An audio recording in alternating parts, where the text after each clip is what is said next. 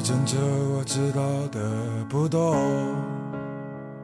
Hello，大家好，欢迎大家收听人是铁，饭是钢。那阔别很久的这个百味的三次方系列，终于迎来了他新一位的朋友阿令。呱唧呱唧呱唧呱唧呱唧。呱唧呱唧呱唧。哎呀，我要怎么介绍你啊？我要在前面冠什么头衔比较好呢？青年艺术家吗？哎，他我那天朋友就说现在我是百旗青年，因为现在不是好多人说自己是斜杠青年嘛，然后但是斜杠、啊对对对斜杠杠多了之后就变成了百奇，那个零食嘛，那个小一个小呃、小棍儿饼干儿那哦，个。懂了懂了，百奇，好多棍儿。对对对对对对对对，然后就是斜杠，那个杠多了就跟百奇一样。好的，那我们就欢迎这一期的嘉宾百奇青年呵阿令，同时他也是这个小宇宙的播客艺术招待所的所长主理人，是吧？欢迎大家去听艺术招待所，跟青年艺术家聊天，就是我。嗯，哎呀，押韵了，突然。这这是艺术家的这种潜质就在，你知道吗？嗯，没错。阿令是郑州人对吧？那要不要先和我们介绍一下你的人生经历，比如说哪里生活啊，哪里求学啊，工作啊什么的，让我们对你有一个大致的了解。嗯，呃，我自己的话是从小出生长大在郑州，然后一直念到了高三毕业。后来上大学的时候是去的哈尔滨读的大学，在哈尔滨总共四年嘛，但是中间有半年的时间是在台湾上的一个交换生的项目。完了，等于说哦，嗯，对，三年半在哈尔滨，半年在台湾，再之后就是在北京 gap 了一年之后，去了美国芝加哥读了两年半的研究生，然后再回国，现在就一直在北京生活。嗯嗯，大概就是这样。好，那我们还是从郑州开始啊，从老家开始，嗯，我们这就启程了。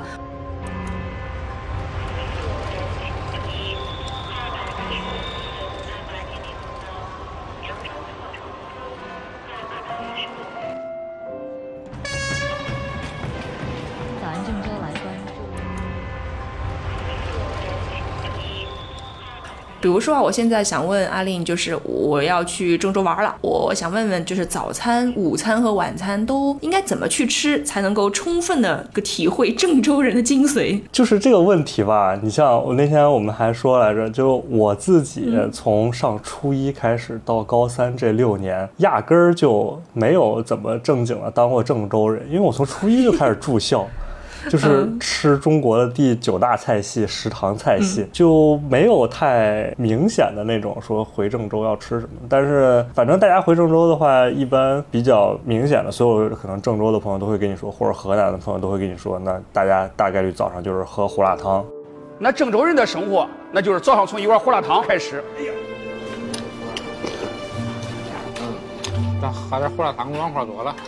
呃，我自己的感觉是胡辣汤对我而言其实比较辣，然后再加上它里面的那个酱，呃，就是那个汤加了很多的那种水淀粉一类的，所以会很稠嘛。嗯然后料又特别多，就就跟那个八宝粥一样似的，就特稠。嗯嗯所以对我来说，那个东西其实更像一个蘸料，就是我去嗯早餐摊儿或者早餐店点一碗胡辣汤，更多目的是为了拿我油条啊，或者油饼啊，或者水煎包啊，或者油墨头之类的东西去蘸胡辣汤嗯来吃。对，这样一个状态。早餐反正基本上就是这样。我一开始看到那个胡辣汤的时候，他就说他有什么用很多的天然中草药，然后和骨汤一起熬。我第一反应我觉得，诶，这不是那个什么肉骨茶吗？后来我就看到说，哦，它其实里面会配很多各种什么黄花菜啊、腐腐竹啊什么的，然后是那种非常，因为就像你刚刚说放了水淀粉，所以它是比较稠的浆浆状的。糊糊的感觉。对，嗯，那还是跟肉骨茶挺不一样，肉茶非常非常的清，非常对，非常清爽。清淡。对，我记得有一次好像在哈尔滨哪儿开了一个类似于这样的胡辣汤店，完了嗯我就带我们这个东北的同学去喝了一次，他就特别惊讶于说：“你们河南人怎么早上喝这么重口味的东西 哎，可是那在哈尔滨早饭应该吃啥呀？？”哈尔滨早饭，你看，就是因为我在哈尔滨住的时候都是在那个学校呃、学校里面，所以大家早上一般就是食堂那些什么包子、油条，嗯、馒之类的。豆对，浆然然后如果真要说有个什么特别的，我会觉得，呃，早上吃它他们有一个叫蛋堡的东西，哦，蛋堡。对，圆圆的，有点像是章鱼小丸子，不是那个两个半球形，然后你往中间磕一堆东西，磕点面粉，对对对糊糊，对然后中间面刻放点小章鱼的脚，它那个就是圆柱形的，然后两个。圆柱从中间劈开，就还是两个圆柱，然后在中间也是加那些面糊糊，然后磕个鸡蛋什么之类的，然后把两块扣在一起。这样的话，就是有点像是汉堡的民间版本，中华民间版本的汉堡。对我好好奇，我真的没有吃过哎。那个我觉得算是比较特殊一点的，可能算东北那边特色的早餐或者午餐，其实也可以吃了。那个什么时候吃都行。嗯，了解了解。比如说你们在去吃胡辣汤，你们会有专门的盯着某一个品牌喝吗？还是无所谓？你像对我来说的话，每一家胡辣汤店，它那个胡辣汤都不是我主要去喝的嘛，所以主要看他们家的那个配的那些主食。对对对，现在郑州最有名的、声名远扬的是那个方。中山胡辣汤，但实际上很多老郑州人，比如说像我爸或者老一辈的，他们未必会喜欢，因为他们的特别辣。但我到那儿吃，主要就是因为他们的那个油饼特别好吃。但是有的时候，呃，我比如想吃油馍头，他们那儿没有油馍头，我就想吃可能家附近不知名的小店儿可能会卖的有油馍头，或者哪天我想吃那个鸡蛋摊的鸡蛋饼，那可能会去另外一家有专门卖鸡蛋饼的一家去买。所以它其实胡辣汤的话，根据每个人的口味。都不是特别的一样。嗯，那你刚才还说到油馍头，它是不是就是之前你也跟我介绍过，类似于像小油条那样的东西？对对对，因为像油条不是一下就好好长一大根嘛，大家一买的话都是一根油条或者说半根油条这么去买。然后油馍头的话呢，它是特别小，它可能就是跟大拇指。差不多大，对，你看可以看看你的大拇指，大概就是那么大的一个东西，或者大拇指肿了之后的样子，呃，然后它一买的话，它是论一小筐一小筐买，所以你每论筐买吗？对，就一小一小碟儿吧，一小碟儿。嗯，你每次拿了那个一小碟儿呃油馍头之后，其实就是一筷子就吃一口或者一根儿直接这样的吃，然后也挺好吃的，嗯，味道跟油条差不多。哎，所以我如果我跟你一起去喝胡辣汤早餐的话，就有可能出现结果是你把那种。配菜，比如说，呃，无论是水煎包也好，油饼也好，油馍头吃完了，然后那个汤就是还有可能剩，对不对？因为你拿来用来蘸嘛，对吧？对对对，就是在我爸看来，我喝胡辣汤就特别的浪费，因为他觉得里面最精华的部分就是剩下的那些料，什么就木耳啊、牛肉啊，不啦不啦不啦那些东西。但是在我看来，那些东西就是我并不是很想吃。渣渣，对渣渣，我主要是看中它那个汤味儿的那个 sauce。蘸料哦，对，还有一个就是河南特色，上次说到那鸡蛋灌饼，对，鸡蛋灌饼。鸡蛋灌饼就是我是上了大学之后才知道，原来鸡蛋灌饼好像是一个河南特产，因为我看到很多那种鸡蛋灌饼的摊儿前面都会专门写上河南鸡蛋灌饼。就你是在外地见到的这个东西，对不对？我鸡蛋灌饼是从小吃到大，但是呢，我并我以为这是一个全国都有的东西。嗯，对。然后没想到后来发现，他们说鸡蛋灌饼好多那种摊儿前面都会专门强调是河南鸡蛋灌饼，这个就很疑惑。就像我也是，就小的时候我们会吃。呃，小笼包对吧？但我到了北京读书，才发现为什么大家都要说自己是杭州小笼包呢？还有正宗杭州小笼包。然后我就觉得这个小笼包这个东西也没有啥正宗不正宗的呀。对啊，就是可能就是在小的在笼子里面蒸的小小包子。对啊，蒸屉里面对，所以我就哎，就有点像。但是说到鸡蛋灌饼，然后我们之前也聊到，我印象中呢，哎，我也是读了大学之后，哎，其实可能家乡也有，我们那边好像类似于这种这样的早餐，其实是要到很后。期才会出现的，就是比如说改良过的煎饼果子啊，改良过的鸡蛋灌饼啊。很早的时候，我们那边的早饭可能都会像是生煎呐、小笼啊，吃碗干挑面，或者是汤面，或者是小馄饨，或者是什么呢？比如说那个滋饭团，就是那种糯米的饭团。南方的早饭可真是丰富呀。但是像这种呃改良过的，如果是让北方人吃到，可能会觉得，或者天津人吃到，可能会觉得非常不正宗的这种煎饼果子，还有什么的鸡蛋灌饼，都是很后期才会出现的。我吃到过的鸡蛋灌饼，它都是它可能先打一个蛋，然后呢把那个饼盖上去。先打先打蛋吗？对，然后就等于像是把饼盖上去，然后再把它铲一下，不就翻过来了吗？所以它只有一面有鸡蛋，而且是在那个鸡蛋是在饼的外面。哦，no no no no no，邪教了。不行不行，这样不行。快跟我们说说正宗的鸡蛋灌饼。就是我印象里面非常深刻的鸡蛋灌饼，它为什么要叫鸡蛋灌饼？你想这个“灌”字儿，它为什么要有一个鸡蛋灌呢？就是因为它把那个那个饼其实是比较像哦，对，说到这儿还是就是台湾手抓饼，我也不知道为什么手抓饼是台湾的，但是它反正就是。那个面会很像嘛，它都表面会有酥皮，然后中间会有好多层的那种感觉。一样的，鸡蛋灌饼的饼也是那样，然后它就会先把两面给煎一煎，呃，煎完了之后呢，它两面是焦的，中间还会有一些中空的部分。对，而且他们这个东西加热的时候或者煎的时候，它会自己抛起来，就是中间好像出了一个出现一个泡泡那样空心的那个状态。对对对对对，是这样的，是这样的，我也不知道那怎么做的，反正它就是会中间鼓起来，鼓起来之后呢，它要拿。筷子会把中间稍微挑一个小的洞，挑完小的洞之后呢，会把鸡蛋打好的鸡蛋，然后就给磕到洞里面。这样的话呢，它再把饼给盖起来之后。整个蛋其实是没有会没有露出来的，它整个鸡蛋灌饼在两面煎一煎，稍微把里面鸡蛋煎熟，然后上面裹上菜叶、咸菜酱什么之类的。你在吃的时候，你的舌头不会第一时间就接触到鸡蛋，而是在咬的时候，那个鸡蛋会从你的饼里面饼芯儿里面，像那个糖心儿一样给炸出来的鸡蛋。因为像你刚刚说的，流心的吗？哎，就真的我在小的时候吃的，我印象里面特别深刻，好吃的那个蛋就是特别嫩。就是就有点像看到有点流心儿的感觉，因为像你说的，比如把鸡蛋只是摊在饼。上面的话，它那个鸡蛋会肯定会接触到锅子嘛，完了它表面就会有一点焦焦的、硬硬的。焦焦的，对对对对对。对，就不是特别好。但是如果是把鸡蛋给灌到了饼里面，这样的话，整个鸡蛋全完全是嫩的。它因为它没有接触到锅，所以它只是熟，然后又没有熟的特别厉害。然后你一咬，它是软软的这种嫩嫩的。唉，这么多年吃到了假鸡蛋灌饼。对，就是鸡蛋灌饼，其实吃的时候会有一种跟吃西瓜的感觉，就是吃西瓜最想大家想吃中间那一块嘛，那一块最甜的那种是吗？对对对。鸡蛋灌饼也是，鸡蛋灌饼最中间那一块饼也是比较嫩的，完了那个鸡蛋也是最充足的那一口。那你们鸡蛋灌饼还会夹别的东西吗？鸡蛋灌饼最普通的版本就是可能是一些生菜叶呀，然后咸菜呀，刷点酱对不对？呃，对，肯定是首先先刷酱，然后就是放生菜、放咸菜这些的，一般就是一个蛋，最基础款。你要升级的话，那无非就是加烤肠或者加香肠、火腿肠，或者加什么鸡柳。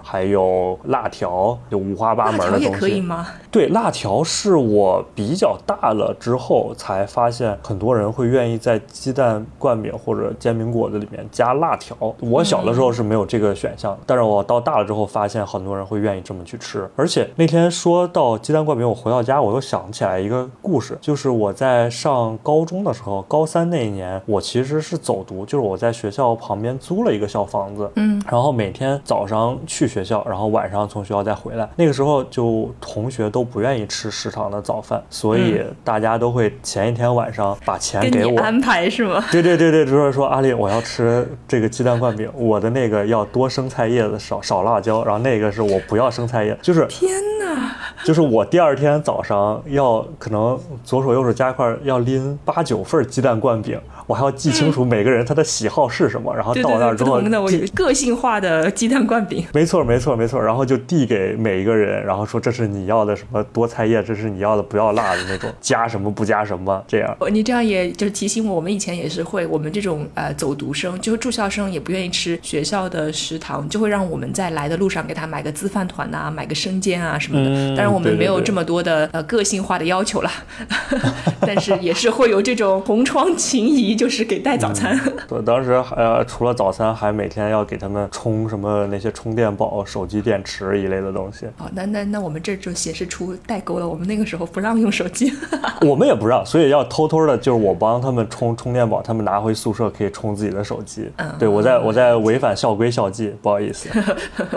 但是我在想说吧，就是说，虽然我一听到这个鸡蛋灌饼加辣条是有一点点就是冲击我的三观的，你知道，但是呢，我又觉得这个事情出现在。河南又很正常，因为毕竟河南是这个辣条大省，有没有？哦，对对对，是的，是的，是的，卫龙啊什么的，卫龙啊什么的，对，所有的这种加工食品，包括很早之前我们吃的那种火腿肠啊什么的，其实不都是在河南吗？双汇，双汇还有思念什么，这些都是河南的。漯河是不是？呃，漯漯河，漯河双汇。漯河，对啊，泡面搭档。总之就是，我就感觉，哎，反正你是说这个东西要是在河南，河南人民是这样吃的，我觉得，哎，也是很正常。嗯，我们当地的特产配特产。对啊，你本来就是，你看方便面也是你们当地的特产，配你们当地的那个什么火腿肠，就是我感觉哦你们就是在吃本地的各种，而外地人就是那种啊，我我好想吃。哎，听着像那个大清国贸易顺差一样，就好，那我们刚才就说了说早餐，就觉得很兴奋了，然后我们下面要说一说午餐了，要吃点啥呢？午餐的话，它其实和晚餐我觉得差别不大了。要么、呃就是那么几个选项，你看你是中午吃还是晚上吃，还是中午和晚上都吃。到中午开上一碗烩面，一般可能大家想到比较多的就是河南烩面，对吧？嗯，对，呃，然后还有一个就是我不常吃不常喝，但是好像在我们那儿会比较流行的，很多中年或者说老郑州人会选择的就是那个羊肉汤。嗯，羊肉汤，对，就各种当地的那种羊肉汤，好各种羊肉汤馆儿什么的。除此之外，还有一个在郑州连锁的呃葛记焖饼，它里面有点像那个炒饼丝儿。你在北京或者在哪儿可能吃过路边摊儿的那种炒饼丝儿的东西，但是它那个焖饼是就是焖出来的，好像。所以它也是把饼切丝儿，然后把它焖一下，这样，所以你对对其实也跟吃饼丝是一样的。哎，对对对，是的，是的，呃，然后还有一个就是卤面，我也是上大学之后才知道，原来卤面是好像只有河南人会吃卤面，别的地方没有，或者有的地方管那个叫蒸面条，我感觉不是太一样，反正，是吧？嗯，比如说你要吃烩面，哎，你们叫吃烩面，你们中午比如说要去吃烩面，你们会说，哎，我们去吃烩面吧？还是我怎么听说你们会说呼噜烩面？哇，那这可能是很很老的郑州人，我们新郑州人不这么说 对。对，我们反正九零后大家如果去吃烩面的话，也就是说去去哪家吃烩面这样。呼噜烩面我好像也听过吧，可能就是觉得吃烩面就是稀溜稀溜的那种，跟陈佩斯吃面条一样，然后就把面对对对就呼啊，对你这么一说，倒是让我想起来是呼噜一碗烩面什么的，嗯，是吧？是有这种说法是吧？对对对，应该是，但是可能就是比较老郑州人会这么做。哎，作为南方人，虽然有的时候我觉得我不是标准南方人，因为我不爱吃米大米，但是呢，嗯我也觉得我很南方人的，就是我我不是特别爱吃面，哦，那你吃什么呢？我喜欢吃肉啊。哦哦哦，对对对对对，就是 OK，挺好的。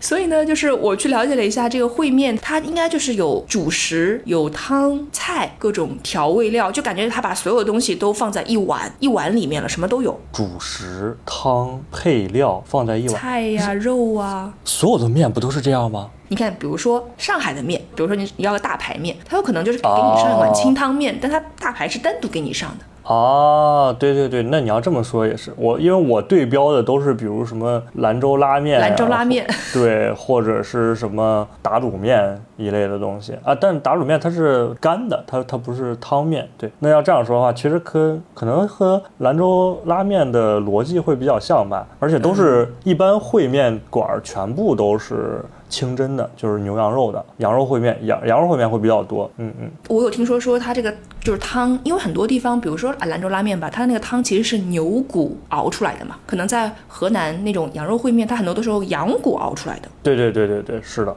就是那个汤，所以你看，其实和羊肉汤也很像，就有的大家要么就是羊肉烩面，要么羊肉汤，反正老一辈儿人就很喜欢吃羊肉，我爸就特喜欢吃羊肉。那你呢？你喜欢你最喜欢吃哪一种啊？这两种的来说的话，那我可能会更倾向于羊肉烩面吧。但羊肉烩面我基本上也就是一年吃那么一两回，可能回郑州了就吃一碗就得了。平常的话啊，这个就是我非常个人的问题，就我不太会用筷子，所以我一吃面条就容易溅自己一身，所以这个就就就很麻烦。然后羊肉烩面的话，它反正都。挺挺扎实的，它那个面条是那种特宽的那种粗粗的扁的，对那种那种面，它里面的东西其实也特丰富，而且我们家那边的很多羊肉烩面，它都分档次，就是嗯叫不同的名字，叫什么呃，比如普通啊、现在好像都不叫普通羊肉烩面，一般就是叫精品和豪华。起点不一样了是吧？对对对，就是它一定要分分个档次，然后给里面可能添的肉的量，或者说添的其他的东西的种类会更加丰富一些，然后给你分好几个档。对，然后我看你们这个烩面里面的辅料也超丰富，就除了比如说羊肉啊，或者是牛肉啊，你点的这个啊、本身的这个肉之外，它会给你配很多什么海带丝啊、豆腐丝啊，嗯，对对对然对对。后鹌鹑蛋呢，啊，对，鹌鹑蛋，鹌鹑蛋是的。哎，这样一说，好像觉得在面里面加鹌鹑蛋是个很奇怪的操作，但是对，就是就是很很多的。对对对，但是一我们一听羊肉烩面里面放鹌鹑蛋，又觉得很正常那如果不放呢，会不会说啊，这碗面里面居然没有鹌鹑蛋？啊，一那倒也不会了，就是看个人习惯，只是说大家看到别人碗里面。别人羊肉烩面里面有鹌鹑蛋，并不觉得这是一个奇怪的操作。嗯，不会觉得很新奇是吧？是的，是的，是的，对对对。呃，要一份烩面。大碗的，啊，对，大一份。凉菜。对对对。把肉切成片之后放到碗底儿上，把这个肉放好之后哈，用调料给它先腌上腌小半勺。啊，这这些就可以了。你看这个透亮的哈，这样就熟了。好了。哦，我去看了一看说，大家在研究吧，就说可能烩面这个东西确实还只是在河南见的比较多，而在外地可能见的比较少，就不像比如说兰州拉面，你可能啊 什么地方都能见到，就是很多地方都会开出这种分店来。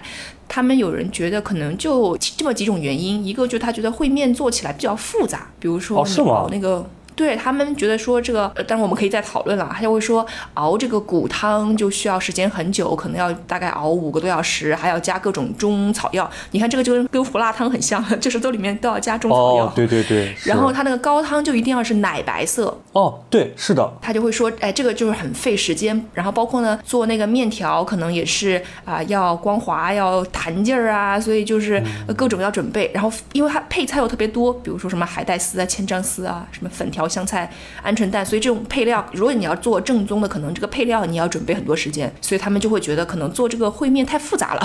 嗯，那你这么一说，倒是我从我从来没这么想过。但是你刚说那些，确实是一碗烩面，比如正常来说都应该是这个样子的。另外一个，他就会觉得说，可能在河南的这个烩面，大家的这个口味是没有统一的。就比如说兰州哦拉面，对可能它有一个标准，就是你必须要做到。啊他们有说什么，哎呀，你什么汤要清啊，什么要白呀、什么要红啊，就是它可能要满足那么几个标准 标准化，所以它就可以连锁嘛，就出去。嗯，但可能烩面的话，就是好像每一家的味道都不太一样，包括在河南内部，可能不同，你在不同的地方、地区、城市吃到的都会有一点区别，所以就感觉好像没有一个统一的标准，是不是？哎，你就别说它河南内部每一个地区或者说每一家店不一样了。我们当地最有名的一家老字号就是叫合记烩面。合记烩面，哦你在它的一楼吃跟它二楼吃都不一样。就是二楼高级一点吧，升级了。没有，就是二楼是给那些不懂的人去的，因为你所有人只要对对对，就是你一进门，服务员都会说，哎呃，这个一楼没位置了，上二楼吧，二楼有位置。嗯。但是所有去吃合记烩面的，就是老一辈儿的人都会跟我说，嗯你不要理他，你就直接在一楼找一个角落坐下来就嗯可以了。那是不是一楼、二楼收费也不同啊？我从来没有上过二楼。哦，对不起，好，懂了，懂了。因为大家都告诉我，你就不要理他，你就坐一楼吃就行。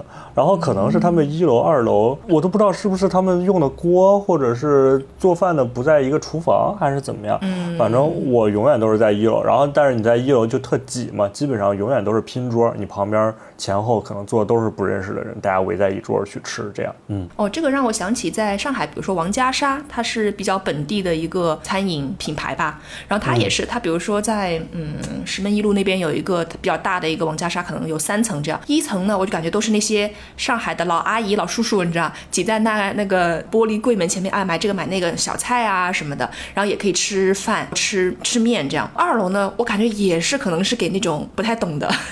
哦 比如说我对我们带同事去，因为二楼环境会稍微好一点，对吧？没有那么拥挤，然后没对对没有那么脏，就是没有那么脏，就不是就没有那么拥挤吧。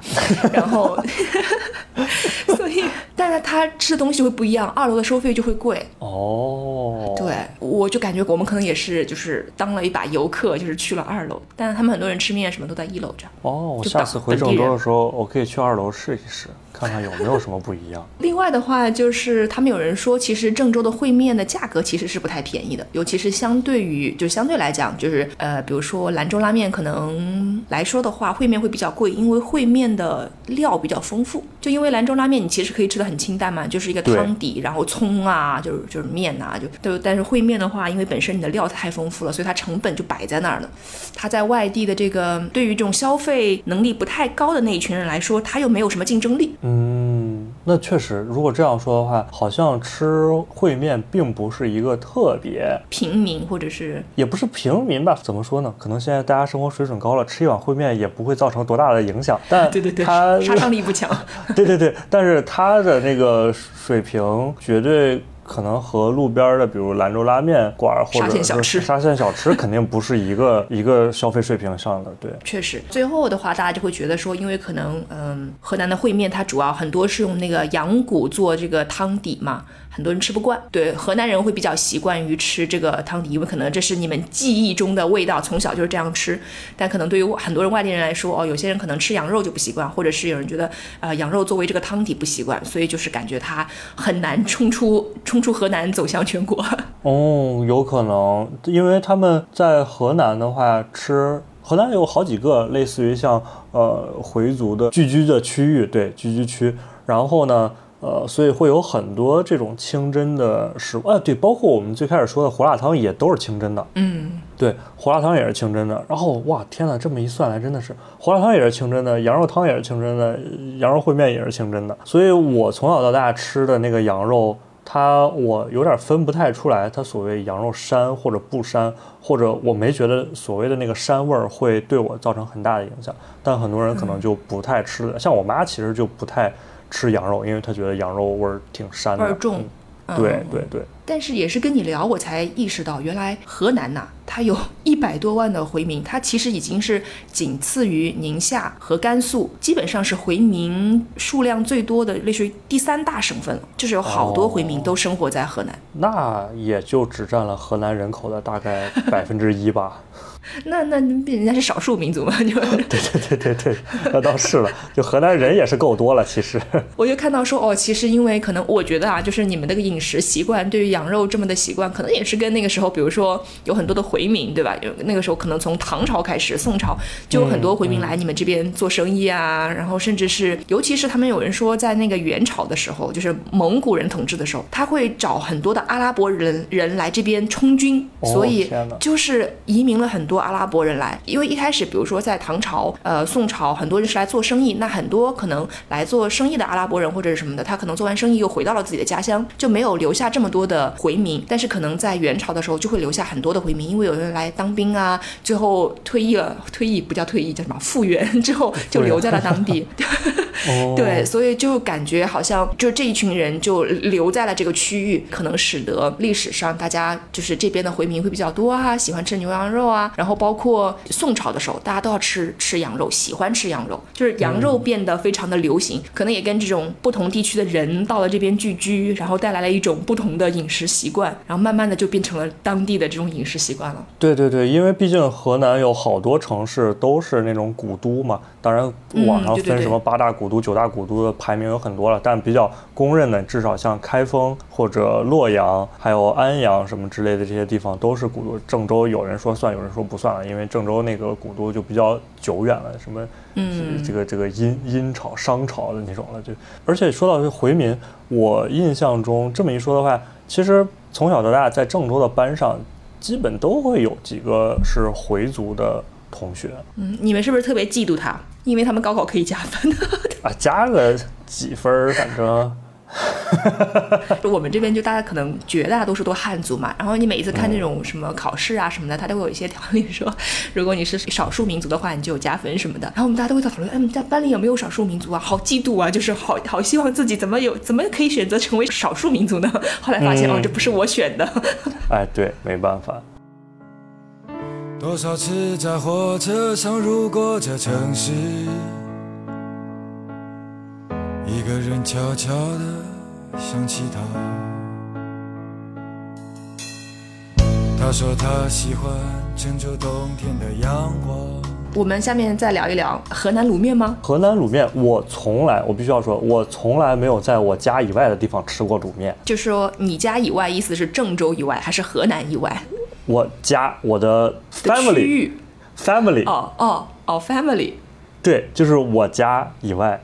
我没有在，就是你吃卤面都是家做的卤面，是这个意思吗？对对对对，是的，就是我都是我妈或者我奶奶做的卤面，我从来没有在比如餐厅里面吃过卤面。我在很小的时候，这我家旁边有一家饭店是做卤面，但是可能就开了那么一阵儿吧。再往后，就是我从来没有在外面吃到过卤面，然后吃的都是家里做的，而且我们家卤面一做就是一大锅那种超超大的蒸锅，蒸完之后，蒸完的卤面吃它一个月，真的就是吃它一个月，我，超夸张的，真的就是吃它一个月。而且我跟我家人吃卤面的习惯还特别不一样，我是特别喜欢那个吃新鲜的、刚蒸出来的，完面条特嫩的那种。但是我爸妈他们什么的对对对，他们就会喜欢把那个卤面放一放。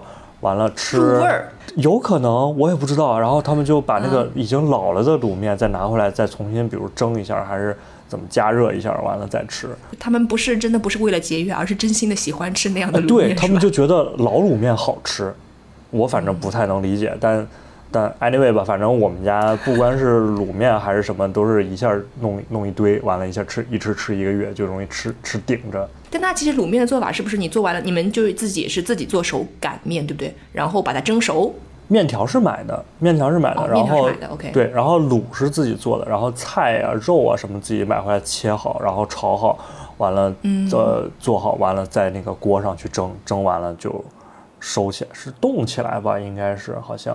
嗯但你们卤面蒸熟了之后，是不是还要过一道油？是要炒一下的吧？炒吗？不炒了。我印象里面是不炒，我不确定那些老卤面做出来之后要不要炒，但是新卤面好像是蒸出来直接就可以吃了，就是午饭就可以吃了那种。我印象中是这样啊，嗯，嗯嗯嗯，了解了解。好的，这就是卤面了。是不是你之前还跟我说过一个酸浆面条？哦，粉浆，我们那儿叫粉浆面条，但是网上好像有一些地方写的是酸浆面条，我觉得是一个东西了。然后这个东西在我印象里面，它的定位其实特别像是一个下午茶的定位，所以你看河南人 早上喝胡辣汤，下午茶喝酸浆面条，就是非常非常重重口味。没错，没错。这个酸浆面条或者粉浆面条，我印象里面吃的次数比较多的时候是在小学。小学那会儿，因为减负还是怎么着，我们可能下午四点左右，三四点钟、四五点钟，不肯定到不了五点，四、点左右就嗯放学了。大家那会儿又特饿，然后回家呢，家里爸妈也没下班儿，就无所事事的时候，可能就在小学附近找个摊儿坐那儿喝一碗酸粉浆面条，特小一碗，就是一个小小手巴掌大的一个小碗，然后它一咬就给你咬一勺子，呃，里面的所有那个面条它都是断的。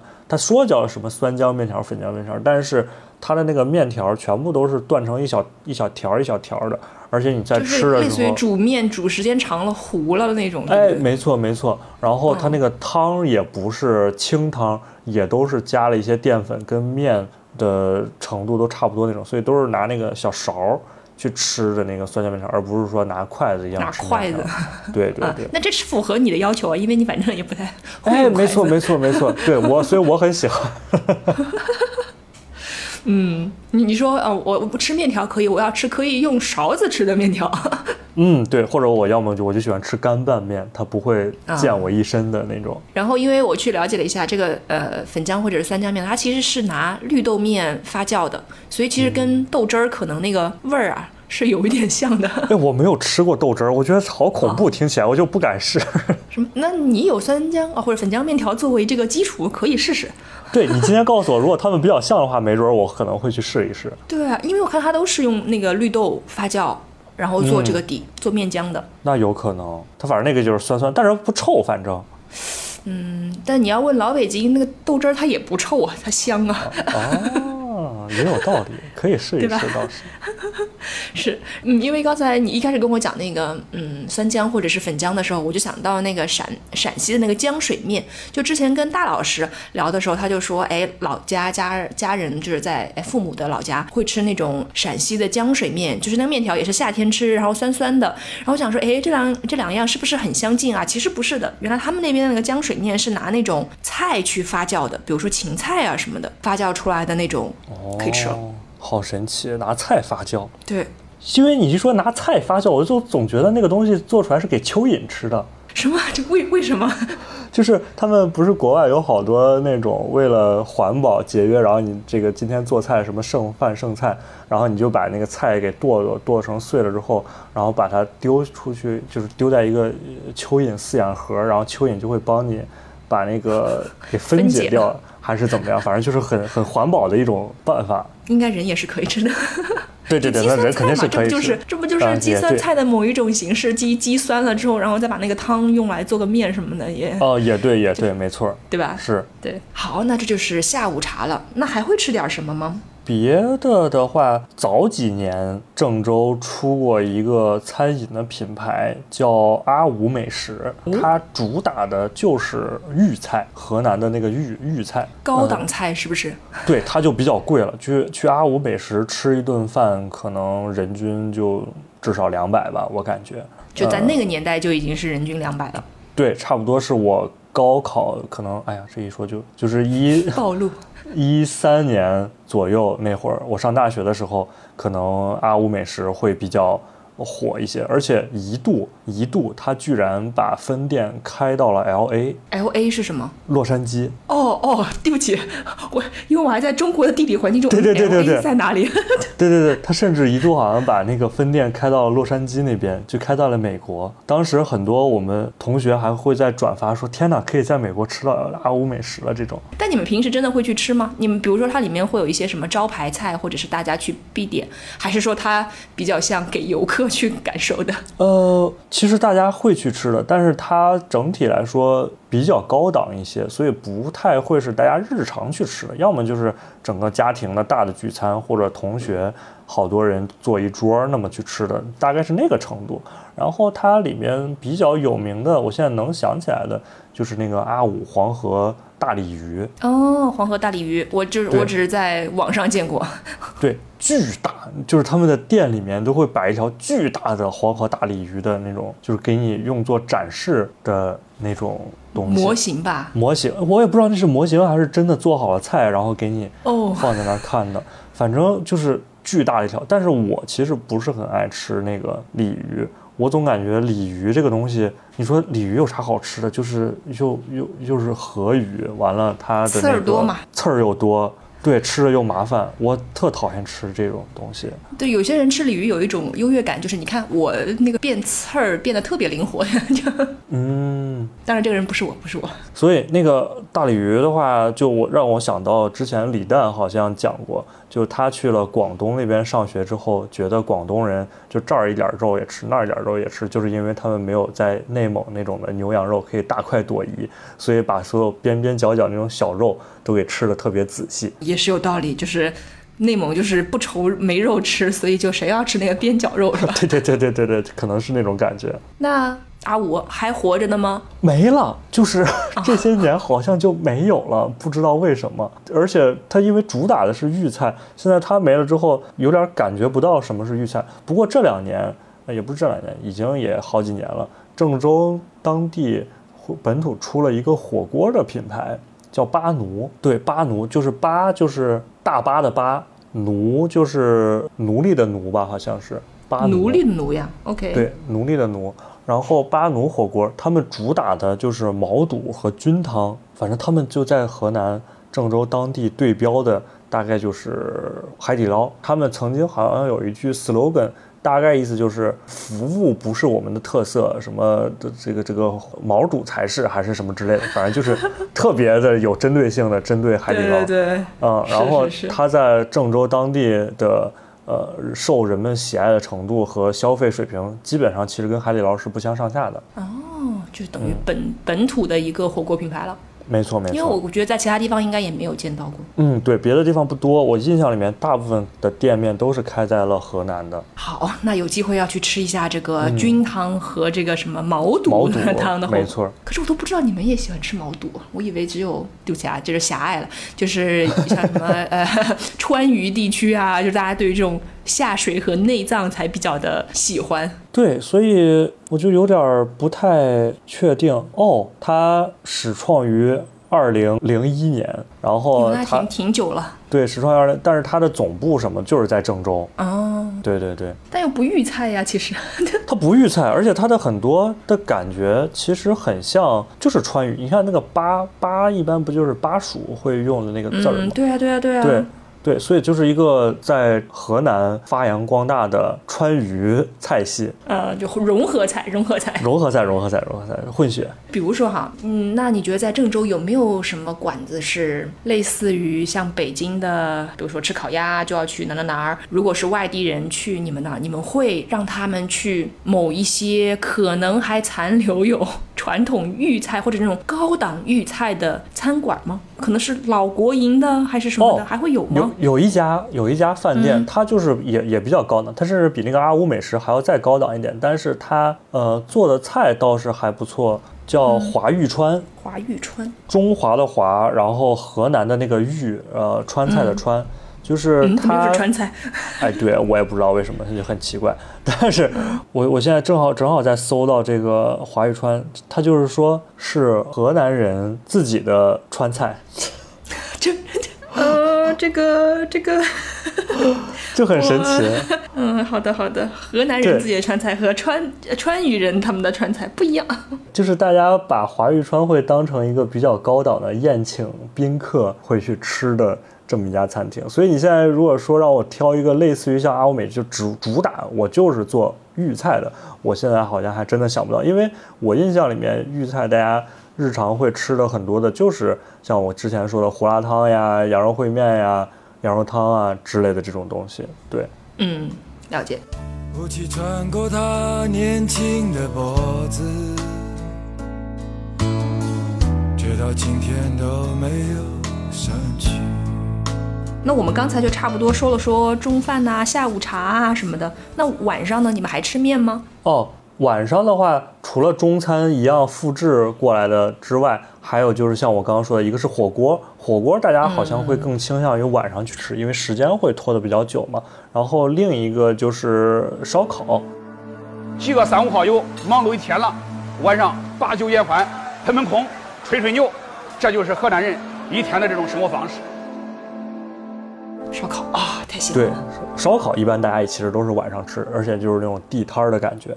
吃的多吗？，我小的时候好像都是跟着爸爸妈妈，然后还有他们的朋友一块儿一一好几家人一起坐那儿路边吃。但是我后来上了大学，因为我在东北哈尔滨上大学，东北烧烤也是很有名的嘛。我在东北吃惯了烧烤之后，回郑州就发现找不到。适合的烧烤就是像东北一样烧烤那种烧烤，东北的烧烤基本上都是拿那个木签儿穿的，肉特大一块儿，然后而且是猪肉、牛肉、羊肉、鸡肉什么都有，海鲜或者鱼豆腐或者什么这些乱七八糟的都有。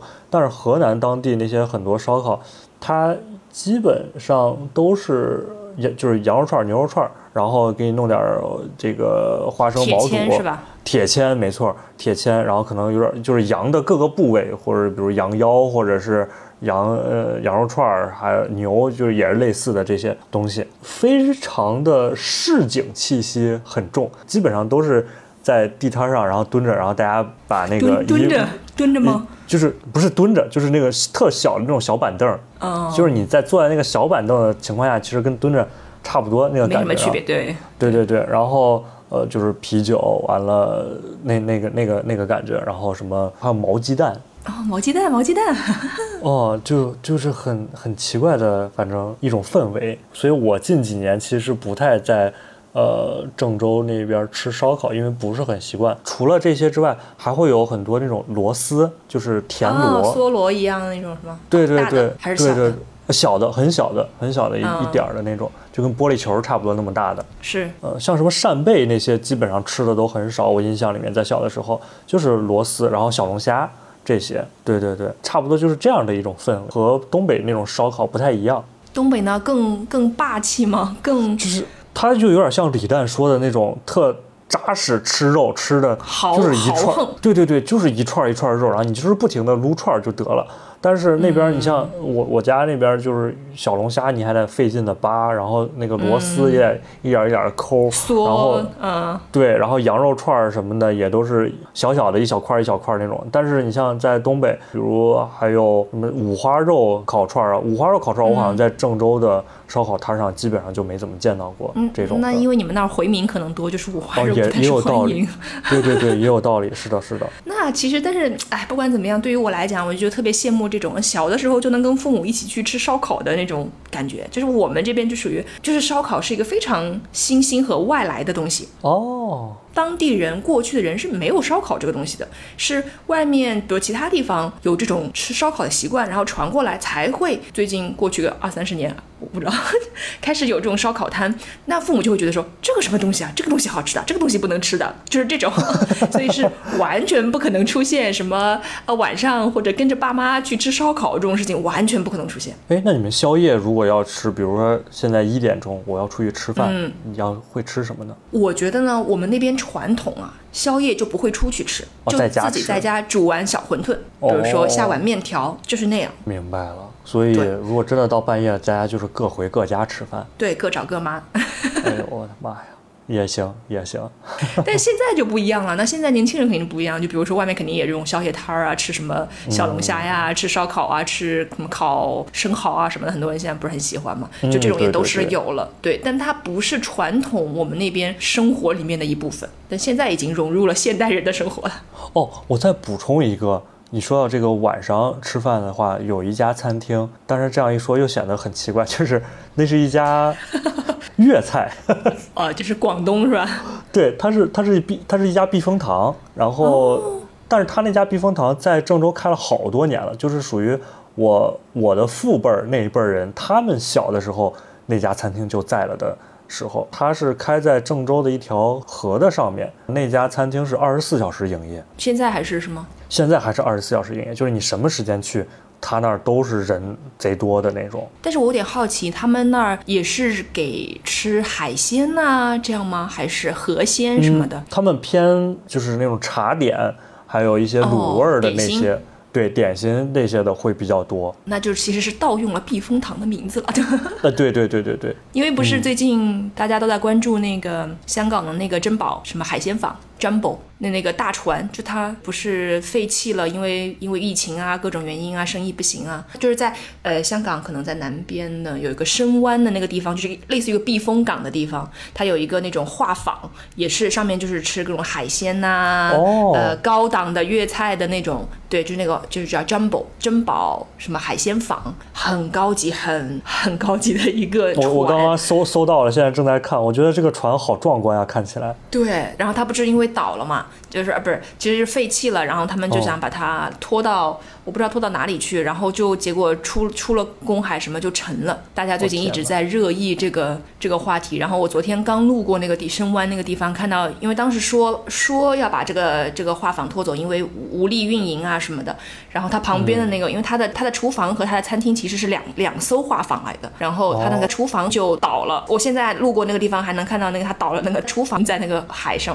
就是深 湾湾上面，很多避风塘的食物可能就是从那里出来的，就是这种，因为你在避风的一个港湾里面做出来的一些小炒，就它在慢慢的演化过程当中，就是为什么老说避风塘、避风塘、避风塘这个，就是从那些地方呃出来的一些食物，因为它可能在一个避风港里面、避风塘里面，很早的时候可能只有在那个地方才可以吃到新鲜的海海产品，比如因为如果你在哦香港的其他地方呃陆地上的话，你可能只能吃到淡水的东西，然后那个时候因为冷冷链呐、什么的运输都不方便，对对对，所以你只能到那个画舫上，你才可以吃到新鲜的海产品。啊，原来是这样啊。哎，我们好像扯远了。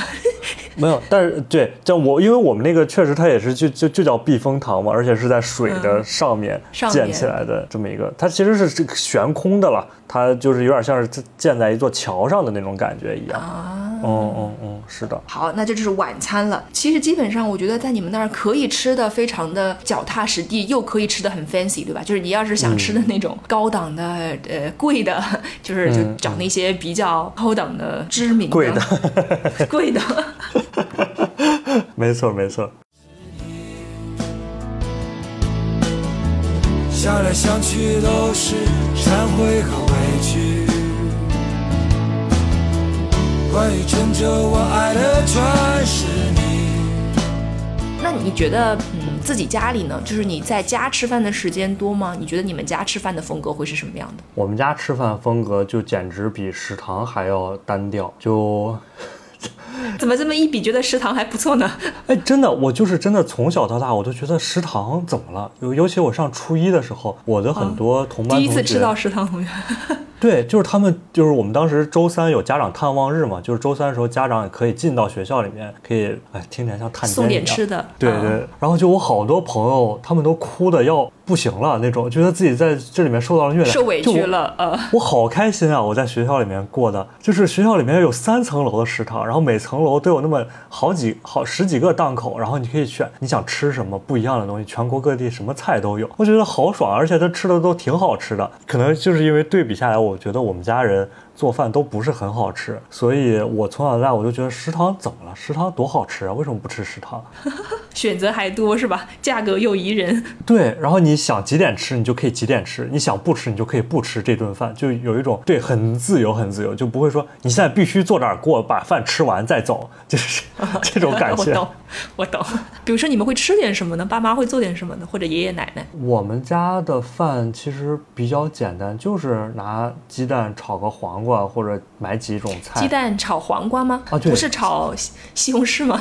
呃，鸡蛋也可以炒西红柿，反正就是很简单。有时候就我妈还会琢磨一些。哎，我发现啊，好像越是做饭不好吃的人，越愿意 就是瞎琢磨些。一些对对对对对。然后做饭好吃的人，可能就会那三五个菜就就够吃了。嗯按部就班。对，而且我们家比较特殊的一点，就是说爷爷奶奶做饭的话，就我们家老一辈儿，呃，我爸他们属于家庭条件比较好，那个时候又会给发一些什么各种票啊、工资，他们那个时候爷爷奶奶工资也很高，所以他们会做的饭就两道。就是西红柿炒鸡蛋和红烧肉，你想那是哪个年代？那是八几年、九几年的时候。完了，很我很多人一年都吃不上什么红烧肉，对吧？没错，没错。我妈她当时来我爸就是我他们家做饭吃饭，发现我奶奶就基本上每个礼拜都会做红烧肉吃，这种情况就惊呆了。就是他们过，啊，我叹为观止。叹为观止，真的叹为。就是我妈属于过年都不一定能吃上红烧肉，他们经常夏天的时候要靠去那个下大雨，然后把地里面的那个知了、知了虫给淹起来，他们去收集那个知了虫，然后把那个东西给炸一炸，夏天的时候可以开一顿荤那种的程、呃程程度。补充一下蛋白质。没错，没错。所以从那个时候起，就我们家人就都不是很会做饭，然后做饭也就是做的那么简单的。所以你像像让我说，我们家里面是卤面，完了那个红烧肉，还有就是做有有一道他们烧一个鱼，但是那个鱼其实我也是不吃的，我只是要那个鱼汤，那个鱼汤可以拌米饭。那不是鲤鱼吗？是是以其他的鱼，啥鱼啊？我也不知道，因为我也不吃那个鱼。你也不吃是吧？对哦，对了，还有两个跟家里面的饭可能有关系的，一个是我们家每天晚上一定要有一道汤，那个汤可能是鸡蛋面汤，就是把面不是面汤，嗯对面汤不是主食了吗？不是，它不是说像我们煮面条剩下的那个汤叫面汤，不是那个东西，而是它会把提前应该是怎么样把面给面糊糊糊，对，疙瘩面汤，对，疙瘩面配着鸡蛋，然后煮在汤里面，然后也没有个什么味儿，可能有点香油，有一小点盐，很奇怪。我非常讨厌在晚上就是一，而且就是本来饭就不好吃，然后还要加一碗也不好喝的汤，一定要喝下去。这不是让你拿汤送送饭吗？就是 哎呀，但是这个汤里面有面疙瘩，就是也而且对一大坨一大坨的，反正很很奇怪。然后要么就是大米稀饭，大米稀饭可以啊。大米稀饭也没有味道。嗯，这就取决于拿什么送那个大米稀饭，是要不要不我一会儿给你寄点什么我们这边的什么榨菜。哎呀，好奇怪，反正就是除了这个呃面汤啊，还有稀饭什么之类的这种东西之外呢，呃，当时还有一个，我刚刚要想要说什么来着？嗯、另一个哦哦，我想起来了，我想起来了，就是米饭这个，就是说今天晚上吃米吃吃饭还是吃面什么的，你们是会说吃饭的，对不对？就是大米的话。是吃饭，对啊但是我们都会说吃米。今天晚上吃什么？吃米。这只是你们家吗？还是你们呃河南人都这样？我和我的河南的朋友，至少我郑州的我的发小，我们都是说吃米。哦，吃米吃面是吧？对，吃米还是吃面？我后来到了哈尔滨，有有一次我就记得我在叫外卖，然后我说让他给我多盛点米，人人家那个有点愣了，说多盛点啥？我说多盛点米啊，说多盛点饭是吧？我说啊，对啊，对啊。他说啊好，然后后来我再问我这个跟哈尔滨同学一块说的时候，说人吃的叫饭，鸡吃的才是米。对我们倾向于觉得米是那个未经加工、没有煮熟的。对对，但是在我看来，饭所有吃的东西都是饭，早饭、主食午饭、都是饭晚饭，就是不光是主食，就是任何就是你晚饭它是个吃的是什么统？称，你觉得？对对对，它是 food，对，或者说那个 dish 的那种感觉，对。所以你们就是从来不会说我们哎今晚吃饭，对，你会今晚吃饭就是一句废话。对，今晚吃饭就是一句废话。哦。对，这个经历我也有，就是因为在香港，他们就会叫不要冰，叫走冰，就是不要甜就走甜，就把甜走掉。哦，对，然后我有一次回去点星巴克的时候，我有点不习惯，我就说哦，我说要一个那个什么冰美式走冰这样。过一会儿，不是我不是拿个单子去等了嘛？过一会儿他们就有人广播找我，让我去吧台，我就去了。然后服务员就说：“你这个走冰啊，是说让冰在里面过一下，再把它捞走的意思吗？”哦，我说不是不是，就是去冰，就是去冰。哦，对对对，我就觉得很多这种文化冲突的地方，就是你必须离开自己熟悉的那个语言环境，你才能意识到原来大家的思路其实很不一样。对对对，没错没错。关于郑州，只是偶尔想起。现在它的味道都在回忆里。好，那这就是家人做的饭了，听起来就感觉特别心心疼。你。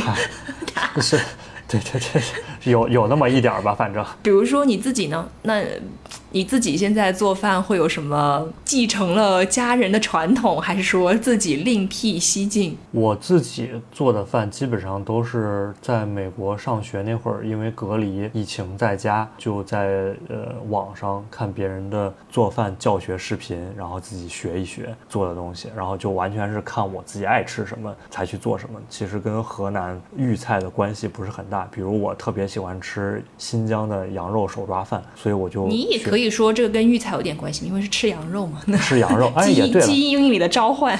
对对对，他培养了我能够愿意吃羊肉的这个习惯，这个倒是了。所以羊肉手抓饭我其实特别愿意做，而且因为羊肉手抓饭它做起来食材其实很简单，它的配料调料那些什么盐呀之类的东西没有那么的复杂，所以我在做的时候所有的变量其实很少，因为我觉得中餐做的最难的其实就是它那个变量嘛。羊肉手抓饭的变量很少，呃，主要就是你食材 OK 就没什么问题，做出来基本上是我的拿手菜吧。朋友来家里面或者干嘛的，做一道这个菜就很很硬了，很硬核了，硬菜。等一下，羊肉手抓饭呢，对我来讲呢，只能算是一个主食，你总得给人家烧点菜吧？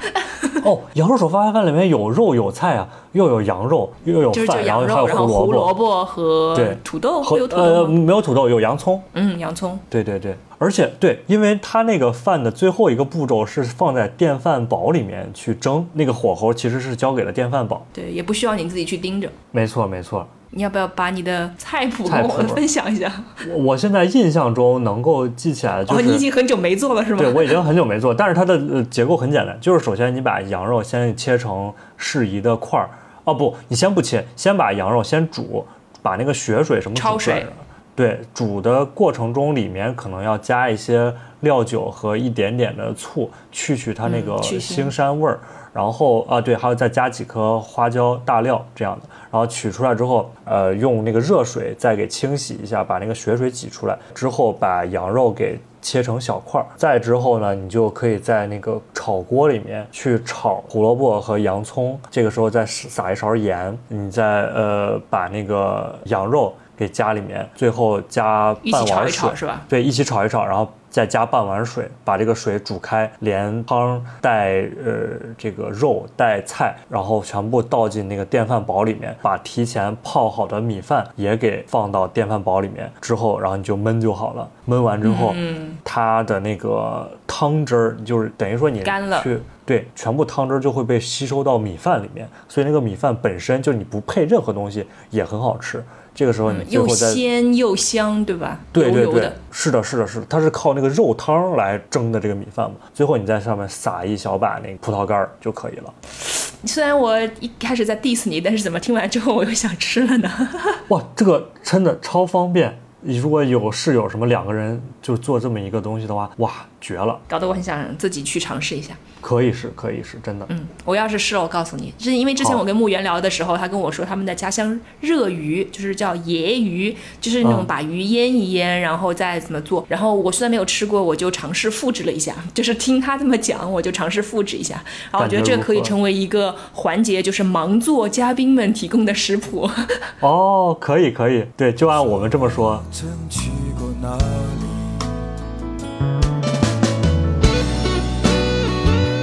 然后，对我刚刚要说的那个童年的悲惨的事情，就是这个好像是只有我们家会有，我妈独创的，或者她跟对对对跟别人学的那种。就是我小的时候，如果犯了什么错事儿，要惩罚我，她不是罚站或者干嘛，而是她会把我拉到厨房，然后拿勺子挖一勺盐塞到我的嘴里，让我含住。什么？这不是虐童吗？然后基本上我含住的当下，可能眼泪就会下来，然后就会说，嗯就是开始我我做了。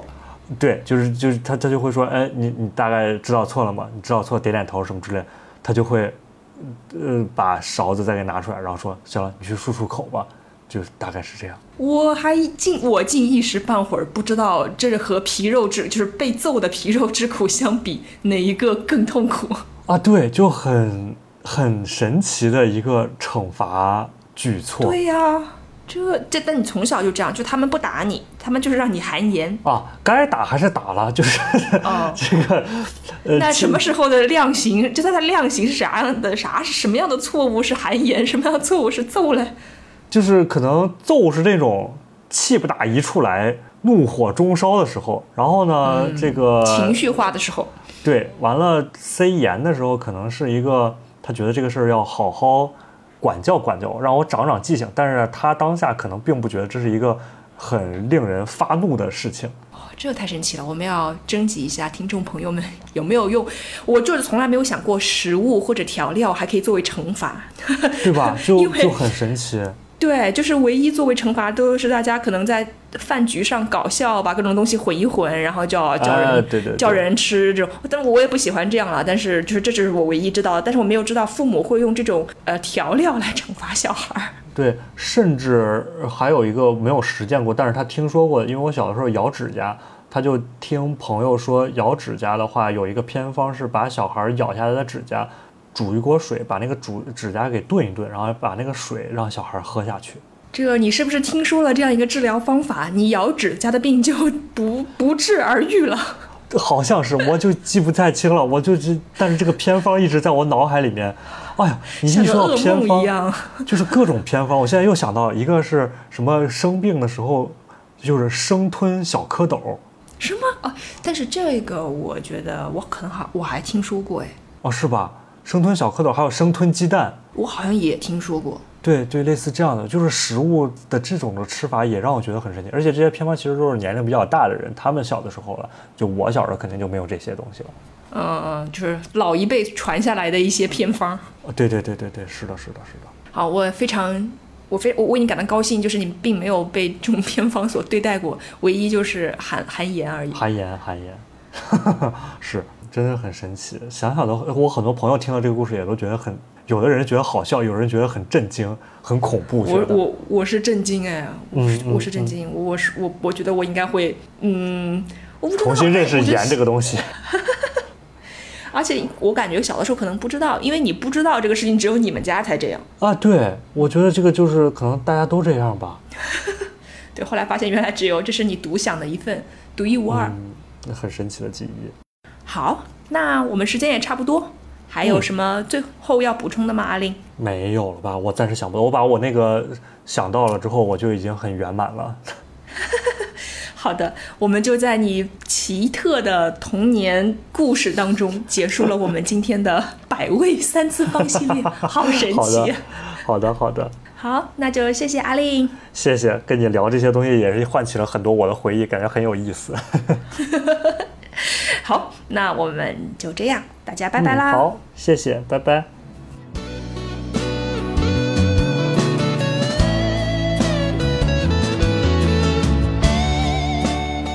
也是一个非常嗯，怎么讲，丰富的人生。啊，这就丰富了。干嘛？你不要不要戳穿我，那我应该怎么说？都不能说你有个单调的人生吧？你这。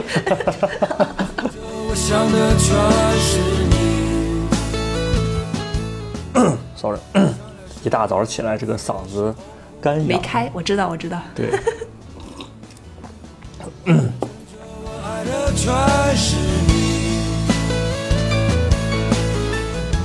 好呀，那你觉得这个还有啥要补充的不？还有啥补充？就是我想不起来我刚刚要说的另一个 我们家做的饭，我想说的地方。有情有义有时有迷无存。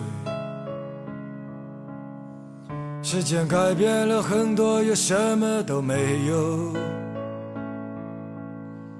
让我再次拥抱你，郑州。